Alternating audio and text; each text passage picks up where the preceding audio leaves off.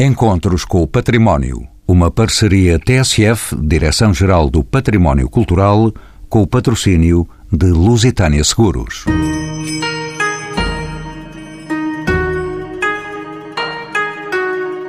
Está no Palácio da Ajuda, em Lisboa, de 29 de novembro a 27 de março, logo que a primavera chegue em 2019. Traz consigo sinais evidentes do Oriente Intitula-se Uma História de Assombro Portugal-Japão do século XVI ao século XX. Patente na Galeria do Rei Dom Luís, no Palácio da Ajuda, tem por meio biombos, lacas, cartografias, armaduras, entre outros objetos raros e fascinantes. Alguns são expostos pela primeira vez. Aqui nesta exposição, com um notável catálogo de memórias se narra a história do encontro e reencontro entre Portugal e o Japão. Uma história de espanto e maravilhamentos mútuos, mas de terror também. Este projeto expositivo faz-se assim de aproximações, contendas, tratados, arte e diplomacia, de influências na língua, na arte e na culinária, na religião e na história militar. Japão, 1852 ilhas, 128 milhões de habitantes, Sushi, Nara, Monte Fuji, Kyoto, Osaka, Hiroshima e Nagasaki. Tóquio, uma capital de 30 milhões, um país quatro vezes maior do que Portugal. Cultura oriental, decididamente terra do sol nascente. São nossos convidados Alexandra Corvelo, subdiretora do Instituto de História da Arte da Universidade Nova de Lisboa. Doutorada em História da Arte com a tese Nuvens Douradas e Paisagens Habitadas, a sua investigação centra-se na presença portuguesa na Ásia nos séculos XVI e XVII. Autora do livro Obras-Primas dos Biombos Namban, é comissária desta exposição Portugal-Japão. Ana Fernandes Pinto, investigadora integrada no Centro de Humanidades da Universidade Nova de Lisboa, fez doutoramento em História sob o tema da narrativa missionária sobre os mártires do Japão. É também curadora desta exposição. Maria José Tavares é licenciada em História, com pós-graduações em Museologia e Património e conservadora da coleção de mobiliário no Palácio Nacional da Ajuda. É ainda membro da direção do ICOM Internacional. João Herdate, arquiteto da Direção-Geral do Património Cultural, foi responsável por obras de recuperação em vários palácios, conventos e museus coordenou as obras de instalação e abertura do novo Museu dos Coches. E José Alberto Ribeiro, museólogo e historiador, especialista em arte do século XIX, mecenato e colecionismo da Casa Real, Museologia e Gestão de Património, é atualmente o diretor do Palácio Nacional da Ajuda e presidente da Comissão Nacional Portuguesa do ICOM a quem pergunto de entre as pessoas e instituições quem colaborou no projeto desta exposição Portugal-Japão, patente neste palácio. Este projeto teve várias colaborações e, e, surgiu quase de uma forma natural por parte das comissárias da, da, exposição em que fazer aqui na Galeria de Exposições Temporárias do Palácio Nacional da Ajuda, na Galeria do Rei Dom Luís, e é um projeto que já tinha começado inicialmente uma ideia preliminar com o embaixador, na altura o embaixador de Portugal no Japão, o embaixador Freitas Ferraz. Depois a ideia evoluiu para algo mais complexo que foi a dar origem a esta exposição e foi-me proposto pelas duas eh, comissárias científicas, a doutora Alexandra Corvelo e a doutora eh, Ana Fernandes Pinto, e surgiu com a ideia de apresentarmos de facto, estas relações numa exposição e que, que, desde o início, com a ideia que seria uma exposição que teria que ser muito apelativa para o público, não só porque as peças são, mas que de facto a ideia foi sempre essa e depois a parte da museografia teve aqui um papel muito importante, como se poderá ouvir daqui a pouco, mas também trazer a ideia inicial desde, foi sempre de trazer peças menos conhecidas do público português. Eh, normalmente quando se fala das relações eh, Portugal-Japão apresenta-se os biombos Namban e fica-se um pouco por aí e o que se era ir mais além. Neste sentido, o próprio Palácio Nacional da Ajuda se associou também no sentido de apresentar algumas peças desconhecidas, nunca apresentadas em público e que foram estudadas pela primeira vez pela nossa conservadora Maria José Tavares e juntamente, obviamente, sempre num trabalho de equipa e de estudo conjunto com as comissárias da exposição.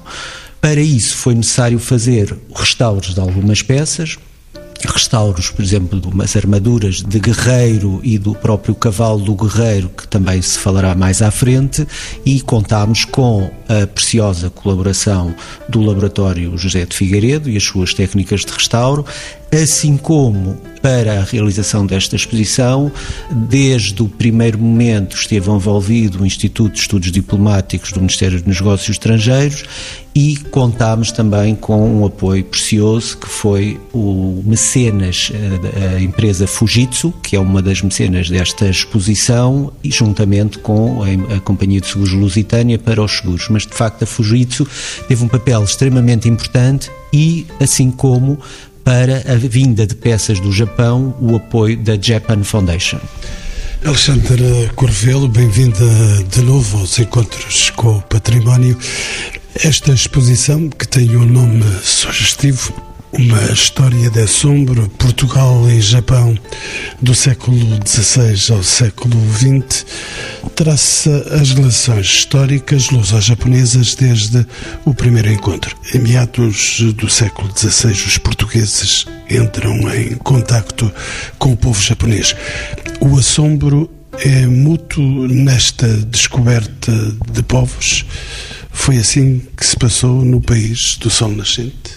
O contexto da chegada dos portugueses ao Japão no, em meados do século XVI, entre, ou por volta de 1542 1543, dá-se no decorrer da presença portuguesa na Ásia, da exploração já do Mar da China e da chegada de, eh, sobretudo, de mercadores às costas litorais do território chinês, nomeadamente à zona então denominada de Lempo.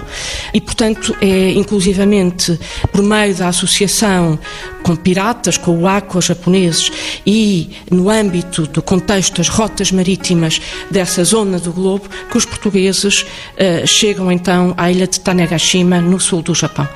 E o que se vai seguir é cerca de um século de uma presença, enfim, portuguesa e do sul da Europa no Japão, uh, muito por via dos próprios missionários e o assombro a que nós aqui fazemos referência, que foi a palavra escolhida para o título da exposição, remete para algo que queremos, tanto eu como a Ana Fernandes Pinto, que temos vindo a estudar o Japão já, enfim, eu diria que nos últimos 20 anos, uh, remete para uma das características, de facto, deste encontro. É a descoberta mútua, mas é uma descoberta que é pautada tanto pelo maravilhamento, tanto pela enorme surpresa e curiosidade, como também por, diria que por algum temor, em alguns momentos, claramente, e sempre alguma suspeita também, eh, também mútua.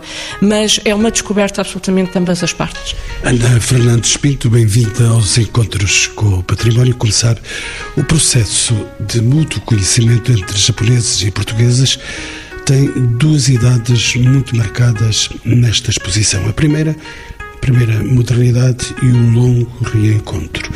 Na primeira fase de 1543 a 1640 existem muitas trocas comerciais e missão de fé pela Companhia de Jesus. São de facto os mercadores e os jesuítas que marcam esta primeira idade. De que forma é que isso tudo aconteceu?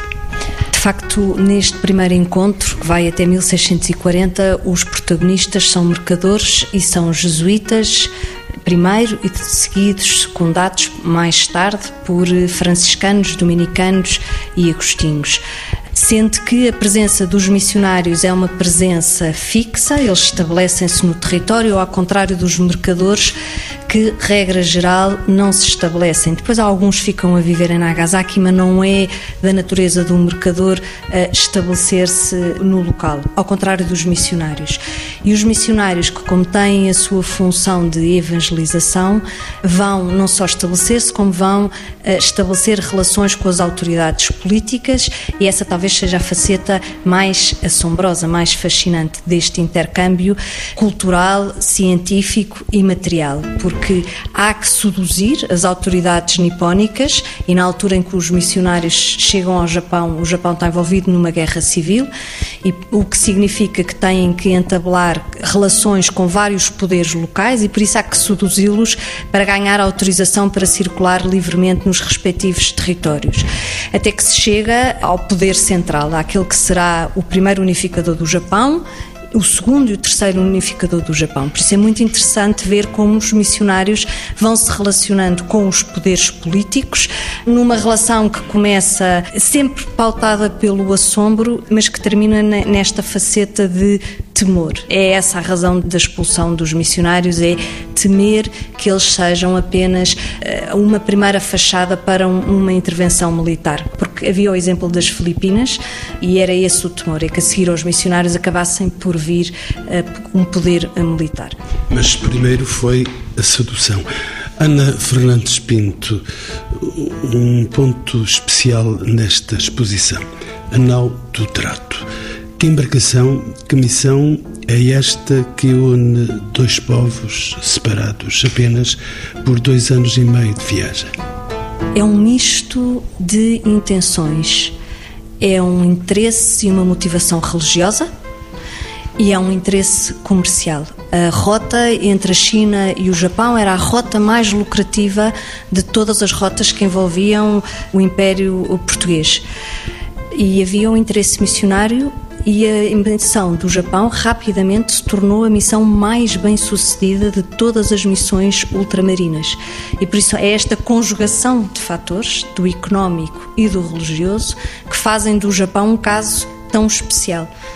Alexandra Corvelo é doutorada em eh, História da Arte, eh, centrou a sua investigação eh, da presença dos portugueses na Ásia nos documentos históricos, na arte e na cartografia. Qual é a imagem do Japão no mundo? E o inverso, que imagem tem o Japão do mundo, dos bárbaros vindos do sul? Quando os portugueses chegam ao Japão, o Japão de facto não existe para a Europa. E a Europa não existe para o Japão.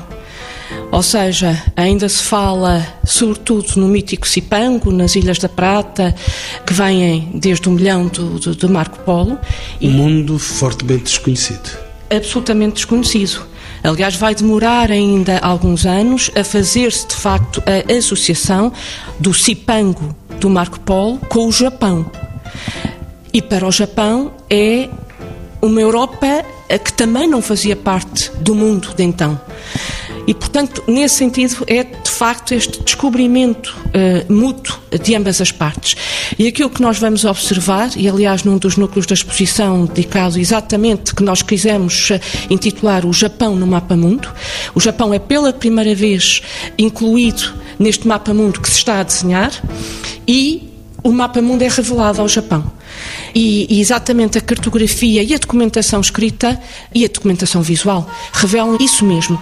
Como é que se faz este processo de, por um lado, os europeus irem conhecendo o Japão, e em termos de cartografia, como é que o Japão vai ganhando forma, e isso resulta de um processo, do ponto de vista de trocas comerciais e trocas científicas, que envolve a Europa, mas envolve o próprio Japão e envolve inclusivamente a China e a Península Coreana. Portanto, é muito interessante observarmos que não estamos aqui a falar apenas num diálogo Europa-Japão, mas que convoca outras culturas e civilizações.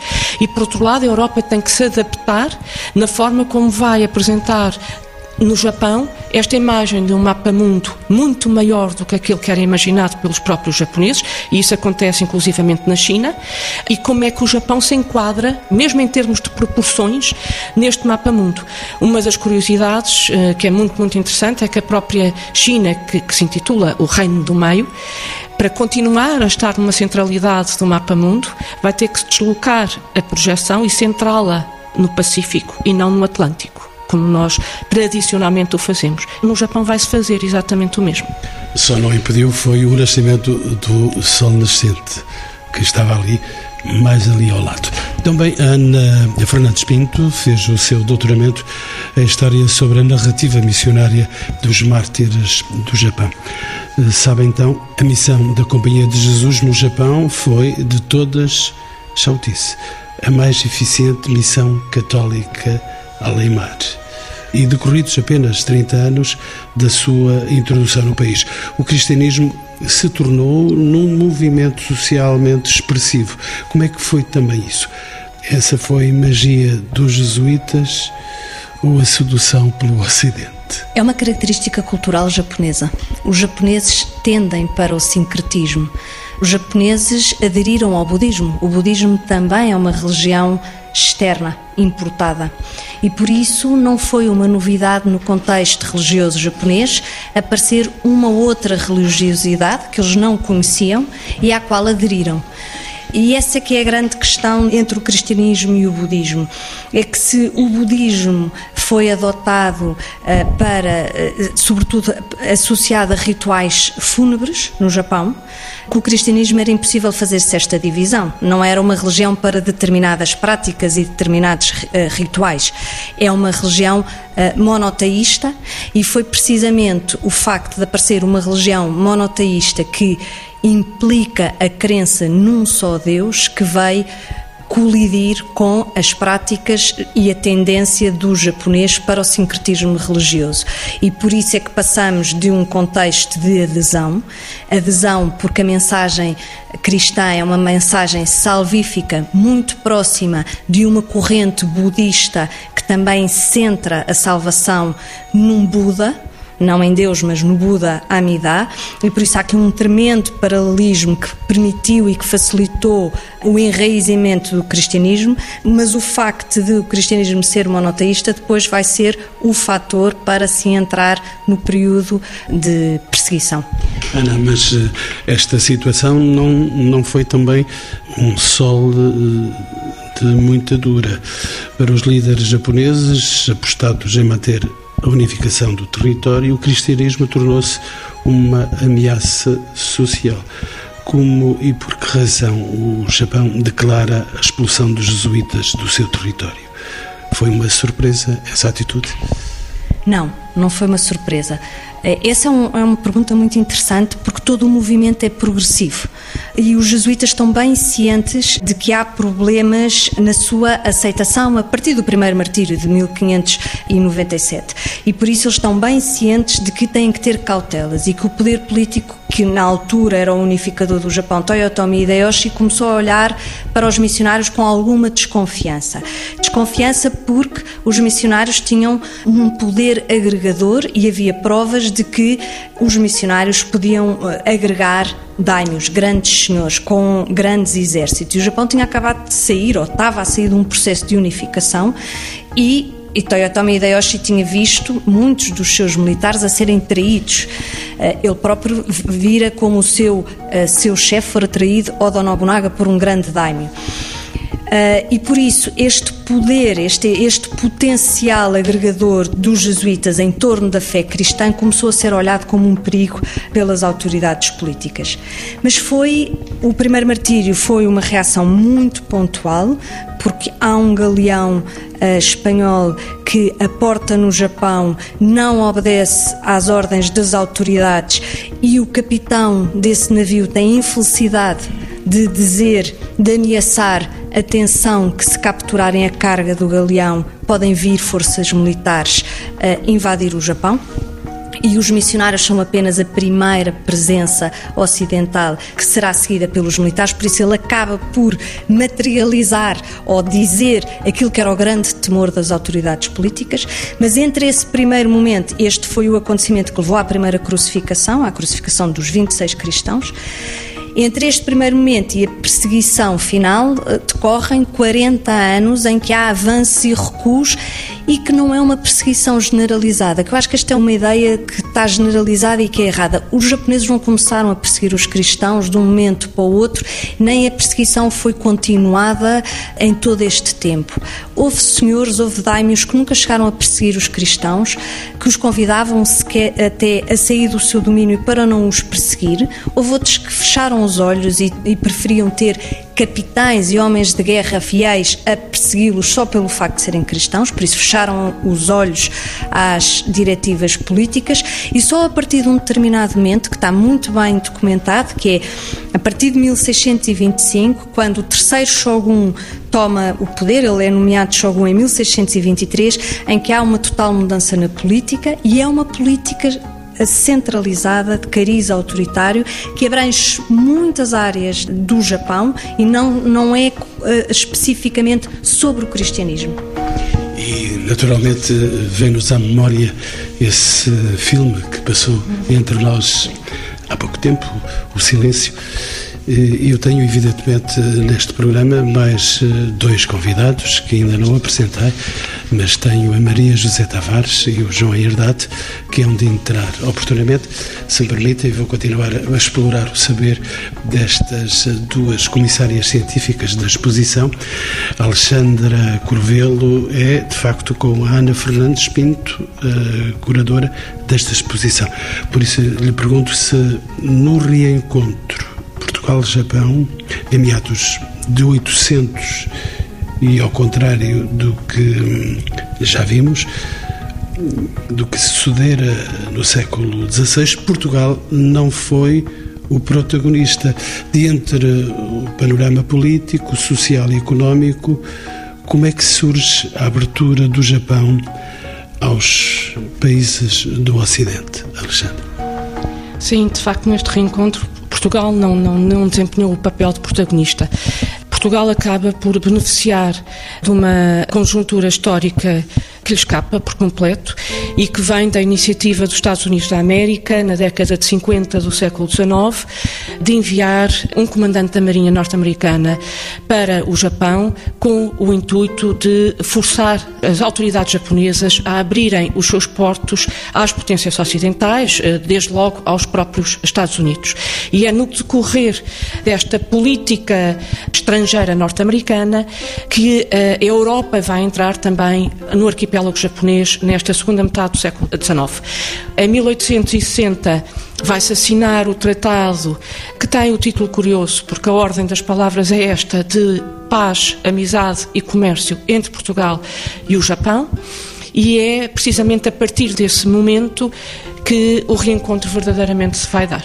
Uma nova presença no programa. Bem-vinda, Maria José Tavares, uma historiadora com pós-graduações em Museologia e Património. Como sabe, em 1862, o rei Dom Luís recebe neste Palácio da Ajuda uma embaixada japonesa e com ela inúmeros presentes diplomáticos como se materializa o Japão nas coleções do Palácio. É possível reconhecer nestes objetos o significado criterioso da cultura que os enviou? Maria José Tavares. Uh, sem dúvida que uh, nos objetos uh, oferecidos pelo Japão, e não só, podemos reconhecer a cultura japonesa, sim, mas precisamente nos objetos oferecidos, portanto, os, os, japoneses são recebidos aqui no Palácio Nacional da Ajuda, no Palácio da Ajuda, na altura, na Sala do Trono, pelos reis, acabados de casar, e enviam presentes por ocasião dessa visita, mas também já haviam enviado uh, no tempo de Dom Pedro V Portanto, é com também algum assombro, penso eu, porque há notícias do jornal sobre esses mesmos presentes, que os reis e em Portugal se recebem essas pessoas e esses objetos. Os objetos vão de lacas, a cerâmicas, a seda, a armaduras, uma armadura de samurai, uma armadura para o cavalo, Uh, e são presentes, de facto, penso que tenham sido uh, presentes uh, deslumbrantes, sem dúvida, para a altura, e numa altura em que na Europa já o japonismo fazia furor. Portanto, certamente os reis terão apreciado esses presentes e com eles fazem então uma sala inteiramente dedicada ao Japão. Maria José Tavares, na sua condição de conservadora da coleção de mobiliário deste Palácio da Ajuda, Sabe que, integrada nas obras de renovação de interiores deste palácio, surge a criação de uma sala especialmente dedicada aos presentes do Japão. Estávamos a dizer precisamente isso. Nesta coleção, que peça ou peças destacaria pelo valor e pela espetacularidade? Elas existem e estão aqui mesmo neste palácio, não se trata de ficção. Não, não se trata de ficção. Eu acho que, o, quanto a mim, o mais espetacular é a própria sala, no seu conjunto. Portanto, é uma sala que é forrada à seda japonesa, mais tarde vem a ser restaurada, portanto, é substituída à seda japonesa, mas por uma seda uh, igual segundo a documentação, de 1940 já.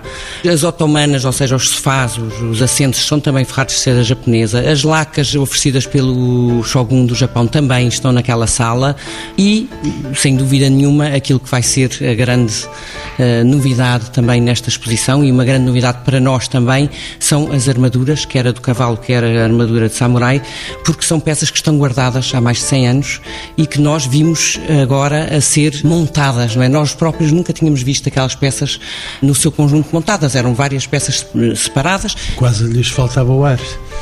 Quase nos faltava o ar, é verdade. E agora com o restauro, então, depois do restauro do Laboratório Zé de Figueiredo, elas ficaram um assombro.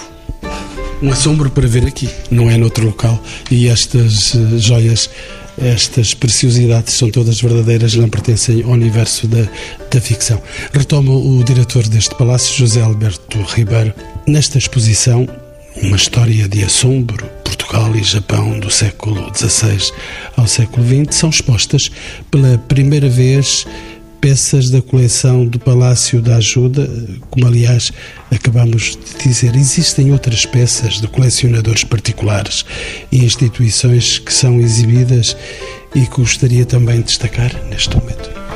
Sim, vêm também peças de coleções privadas, algumas eh, menos conhecidas e que eh, testemunham precisamente esse primeiro eh, contacto, de mais ao nível até da religião, do primeiros cristão, dos primeiros católicos japoneses por influência portuguesa e são peças muito interessantes e com uma abordagem ao cristianismo muito difusa ou por vezes dos jesuítas portugueses? das dos jesuítas e, e, outras feitas provavelmente para os, o próprio culto dos primeiros cristãos no, no, no, Japão. E, juntamente com essas peças menos eh, conhecidas, vêm também de algumas instituições eh, museológicas nacionais, peças que procuramos, como já referi há pouco, menos conhecidas e também as peças do Japão, eh, do Museu Irado, que é um museu menos conhecido do, do público nacional. Estamos a falar de um museu do, no interior do Japão. João Herdato, bem-vindo de novo aos encontros com o património. Obrigado pela sua espera paciente para entrar neste programa. Como se sabe, o arquiteto João Herdade foi desafiado a elaborar este projeto expositivo. Que linhas de orientação seguiu esta exposição? De que modo se consegue que o visitante experimente, sinta, cheire, toque e ouça o encontro de dois povos, Portugal e Japão? Esse é o cenário desta exposição. Um, a ideia um, subjacente a esta exposição, ou o desenho da exposição, era que o visitante pudesse experimentar o assombro. uh, pudesse ter uma reação emotiva àquilo que lhe é dado experimentar. E experimentar não é só ver, normalmente as exposições recorrem muito à, à visão, àquilo que se consegue olhar. E a minha ideia desde o início foi que, para além do olhar, se experimentassem as, as, sensações que os portugueses experimentaram quando chegaram ao Japão. Olhar, ver e sentir. Exatamente. Eh, e a primeira sensação que vão poder sentir é o cheiro característico do interior do Japão, do interior das casas japonesas, que é o tatami, que é um tapete de, feito de arroz com fibra e que as pessoas vão poder tocar e vão poder cheirar. Para além disso, vão ter cheiros, por exemplo, uh, de, dos cordames que eram usados na nau do trato, uh, ou pelo menos semelhantes, uma vez que já não há naus dessa época, também vão poder cheirar o chá, o chá característico, aliás, foi de onde veio a palavra, a nossa palavra chá, vem do chá japonês, portanto, o matcha, que é um chá verde tem uma cor fabulosa, vão poder cheirar esse chá também, vão ter a experiência do, do incenso eh, japonês e vão poder tocar numa porção de objetos que vão reforçar a visão e a experiência que os portugueses tiveram e que uh, houve um intercâmbio uh, muito curioso numa das salas onde é recriado um ambiente de quase do filme do Scorsese, que são os martírios, eh, nós fizemos uma, uma projeção de imagens de um livro que relata os próprios martírios e esse relato é acompanhado de sons que são orações feitas em japonês e em português, uma mistura e em latim, que são gravadas uh, através de registros atuais dos cristãos que perduraram ao longo do tempo, os tais cristãos escondidos depois de, da expulsão dos jesuítas, que mantiveram essa prática, provavelmente com alguma adulteração, mas que nós vamos eh, proporcionar que o visitante possa ouvir como é que eram essas rezas e, portanto, todo o ambiente da exposição é no sentido de mais do que ver, é eh, ter sensações e, e criar emoções. Com Scorsese, certamente que vamos ter finalmente cinema com cheiro. Arquiteto João Herdade, vamos a pormenores. Ainda que estejamos já a atingir o, o termo do programa. A cor e a luz têm uma função essencial nesta exposição porque perpetuam no visitante a experiência de emoções para além do tempo de percurso nesta mostra. Este projeto expositivo é uma arquitetura efêmera ou é mais do que isso? Porque é que, de certo modo, estas exposições nos ficam mais na memória? Tem algum segredo? Uh, o segredo para uma, uma boa exposição é uh, tocar o público, ou seja, fazer o público sentir emoções. Uh, se o público não se emociona com o espaço, com a luz, com a cor, com o cheiro, com o ambiente, e esta exposição vai ter uma luminosidade muito baixa, por um lado, por causa da, da fragilidade de alguns uh, objetos, como por exemplo a armadura uh, do samurai, que é extremamente frágil. Por outro lado, também pretende que o público vá descobrindo em cada sala um novo ambiente e, portanto, que não veja a exposição, não perceba a exposição logo de início. Vá descobrindo e vá se emocionando e vá tendo tempos de pausa, ter tempos para espaços para descansar, espaços para refletir uh, e para aprender e, portanto, para tomar contacto com, com todas as peças, que não são muitas, mas são todas muito interessantes e, e com uma variedade enorme. Uma exposição anti-stress? Não sei, porque se calhar as pessoas vão entrar um bocado, podem entrar um bocado em stress em algumas salas, pela surpresa até, mas uh, eu acho que tem momentos de muito zen, digamos assim. O zen do Japão, já o zen agora. do Japão, exatamente. A ideia foi introduzir também na exposição uma aprendizagem por exemplo, dos, dos termos uh, de língua japonesa que os portugueses levaram. E vice-versa.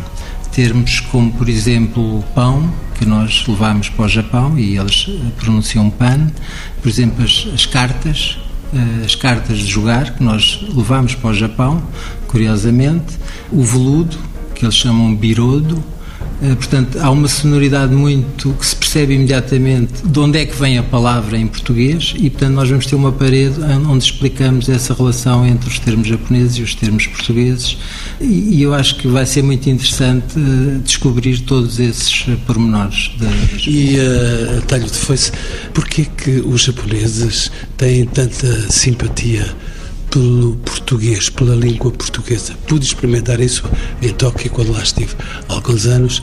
Percebi que muitos deles uh, se interessavam pela língua portuguesa. São saudades do passado.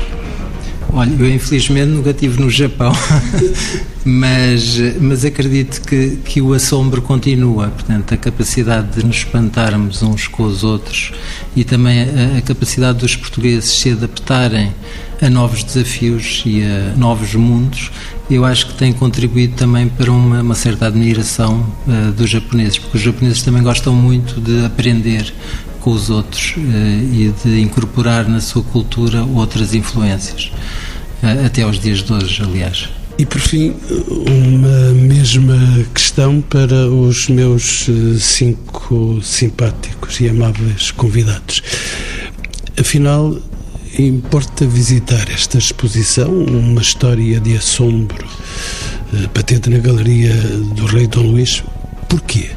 Que razões aduziria e começo por si, Maria José Tavares, a mulher que melhor conhece os presentes do Japão e a sua localização. É uma mulher importante para esta exposição neste palácio. Por que vir aqui? Depois do que o João disse, Acho que não tenho muito mais a acrescentar. Acho que não devemos revelar tudo. Acho que as pessoas têm que vir também à procura eh, destas sensações, desta relação tão especial entre Portugal e o Japão, com tanta história. E de facto, eu acho que é uma história a não perder. É uma história a não perder. E, e isso acho que é uma razão para vir. E se diz desse modo, eh, certeza que aqui o Palácio vai ser pequeno para receber tanta gente, certamente. Ana Fernandes Pinto, investigadora do Centro de Humanidades eh, da Nova de Lisboa e é consultora em cultura negocial no Japão. Razões para não perder esta exposição de que é uma das curadoras, Ana Fernandes Pinto. Bem, primeiro porque a exposição está um assombro, verdadeiramente. E depois porque conta uma história de assombro. Esta palavra assombro não é uma palavra vã. Não. Esta palavra nasceu, uh, nasceu, não nasceu nada, surgiu de uma viagem que eu e Alexandra Corvelo fizemos ao Japão, uma viagem de trabalho. E em num determinado ambiente uh, de, de enorme tensão, mas também de emoção, a palavra que nos saiu a ambas para descrever o que nós estávamos a viver foi isto é um assombro. E quando nasceu o projeto de fazer uma exposição sobre as relações entre Portugal e Japão, fomos buscar a palavra que não tinha surgido a ambas para descrever aquilo que se sente no Japão. E quando se está no Japão, sente-se efetivamente assombro nas suas duas variantes, de espanto, maravilhamento, mas também alguma apreensão. Afinal, eh, não há assombro por acaso. Senhor Diretor José Alberto Ribeiro, eh, de novo, o seu palácio em destaque com mais uma exposição de qualidade. Sim, faz parte da nossa missão divulgarmos os nossos acervos eh, e também, ao mesmo tempo, abrirmos portas para a apresentação nesta Galeria do Rei Dom Luís, que é a maior sala de exposições temporárias do, do Ministério da Cultura, e apresentarmos, neste caso específico, uma exposição que de facto tem uma história para contar, como já foi dito. Quem vier ver vai aprender muito sobre essas relações entre Portugal e o Japão e vai ter uma experiência. E desde o início também houve sempre a ideia, as reuniões que fomos tendo sempre, no sentido que a exposição fosse sensorialmente uma experiência agradável e uma experiência que eh, marcasse a visita, não fosse só uma apresentação de objetos ligados ao, ao, Japão, mas que marcasse a visita e que, obviamente, enriquecesse culturalmente aqueles que nos procuram. E estou certo que isso vai acontecer. Arquiteto João Herdade eh, mexeu nesta exposição com as suas próprias mãos. Sim, eh, embora às vezes as mãos dos arquitetos passam muito pelo computador e pela simulação uh, tridimensional dos ambientes. Não é que o Japão desconheça isso? Não, não desconhece. Aliás, a própria Fujitsu vai colaborar connosco em alguns aspectos tecnológicos, embora nada de, de, realidades virtuais nem coisa do género. Nós, nós trabalhamos com peças reais, de facto. Mas uma coisa que eu queria ressaltar é que esta exposição também foi desenhada com o sentido de ser inclusiva, ou seja, tentar que, por exemplo, a linguagem dos textos, a, linguagem das tabelas, a própria um, exposição dos objetos uh, pudesse ser lida por qualquer pessoa. Nesse sentido, foi utilizada a linguagem simples, uh, em vez de, do que muitas vezes ainda se pratica nos museus, que é uma linguagem muito hermética e muito técnica e muito fechada, ou seja, qualquer pessoa pode compreender os textos. Também a altura dos objetos foi ligeiramente alterada para proporcionar, por exemplo, um visitante em cadeira de rodas possa se aproximar dos objetos e não esbarre com, com as vitrines. Tens... Não terá a dimensão de um japonês, que normalmente é mais pequeno que o ocidental. Se, para os japoneses está ótimo porque nós baixámos os planos de exposição dos objetos. Portanto, para os japoneses vai ser fantástico eh, e para as crianças, sobretudo. Eh, e também tivemos o cuidado de eh, criar eh, espaços em que as pessoas podem sentar, porque uma das coisas que proporciona conforto e proporciona empatia entre os espaços é haver espaços para descansar. Isso é muito importante. E por fim, Alexandra Corvelo é curadora com a Ana Fernandes Pinto, especializada em várias exposições esta toca-lhe de modo muito especial, imagino eu, até que seja a sua menina dos olhos. É uma exposição muito especial, não só pela equipa com quem trabalhei, mas também porque uh, é, uma, é uma exposição que de facto narra esta história de encontros, de desencontros, às vezes mal entendidos entre Portugal e o Japão, que continua a ser em Portugal uma história uh, pouco ou, ou, muito mal conhecida, ao contrário do que sucede no Japão, precisamente esse às vezes até carinho com que nós às vezes nos sentimos acolhidas no Japão, resulta uh, exatamente de um conhecimento que há no Japão sobre a chegada dos portugueses ao território no século XVI e o impacto dessa chegada no Japão. Já... Este não é tempo de andar aos tiros como foi no século XVI, não é?